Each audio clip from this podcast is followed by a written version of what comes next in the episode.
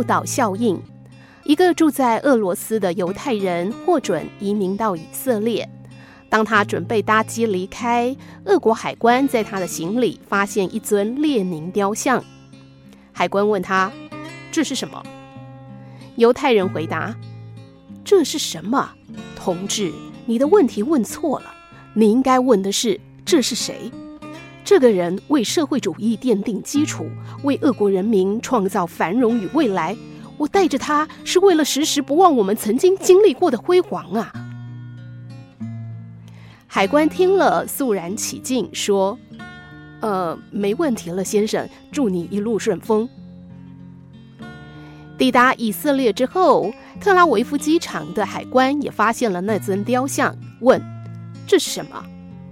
犹太人说：“这是什么？长官，你的问题问错了吧？你应该问的是这个人是谁？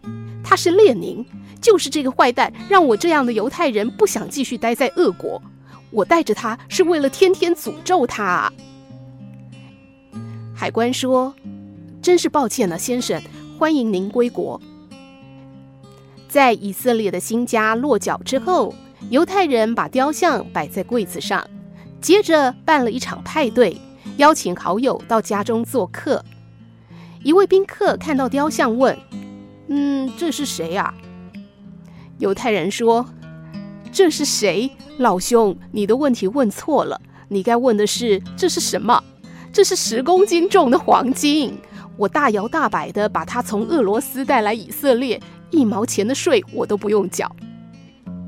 当问题一牵扯到政治时，事情的是非公正就不是重点了，重点都落在利益争执上。就像笑话当中的列宁，他是伟大的人呢，还是十恶不赦的坏蛋呢？说列宁是坏人，对我有利，那他就是坏人；说列宁是伟大的人，对我有利，那他就是伟大的人。是非对错全在利益之间移动。